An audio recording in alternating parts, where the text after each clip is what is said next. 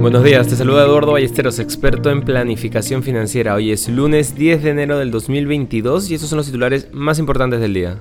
En el plano local, el Banco Central de Reserva informó que las expectativas empresariales sobre el nivel de ventas por sectores mostraron que minería hidrocarburos, construcción y comercio se encuentran en tramo optimista, mientras que manufactura y servicios se ubicaron en el pesimista en diciembre de 2021. En los mercados internacionales parece que la semana bursátil va a empezar en Wall Street tal y como terminó la pasada en rojo. Y es que este lunes los futuros del Dow Jones ceden un 0.02%, los del S&P 500 se dejan un 0.11% y los del Nasdaq recortan un 0.32%. Los principales índices de los mercados bursátiles europeos fueron capaces de cerrar la semana pasada con avances, gracias al mayor componente cíclico y de valor de estos índices. Esta segunda semana de 2022 arranca también en positivo para Europa. Los precios del petróleo subían levemente el lunes debido a que las interrupciones a los suministros en Kazajistán y Libia contrarrestaban las preocupaciones derivadas del rápido aumento global de las infecciones de Omicron.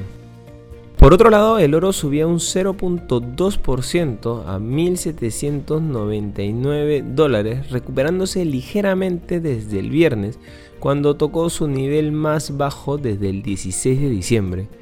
El oro se mantiene en torno a la zona de los 1.800 dólares por onza a pesar del aumento de los rendimientos de la deuda, lo que demuestra que el mercado está analizando otros factores como el entorno inflacionario y las tensiones geopolíticas, dijo el analista de Saxo Bank Ole Hansen. No queremos irnos sin comentar que el gigante chino de la educación extraescolar New Oriental perdió un 90% de su valor de mercado tras las nuevas regulaciones que el gobierno chino aprobó para el sector a mediados de 2021, indicó el fundador de la compañía, Jung Min Hong, citado hoy por la prensa local. Las nuevas reglas, anunciadas en julio del año pasado, contemplaban que todas las compañías que ofrezcan este tipo de educación sobre materias impartidas en el horario escolar debían convertirse en organizaciones sin ánimo de lucro y prohibían las clases en festivos o fines de semana. Hace menos de un año, en febrero de 2021, la capitalización de mercado de la empresa que cotiza en Nueva York superaba los 33 mil millones de dólares, cifra que actualmente se ha reducido hasta poco más de 3 mil millones. El de New Oriental es uno de los casos más representativos de lo que supuso la campaña de regulación de Pekín en el sector de la educación extraescolar privada, valorado en hasta 125 mil millones de dólares.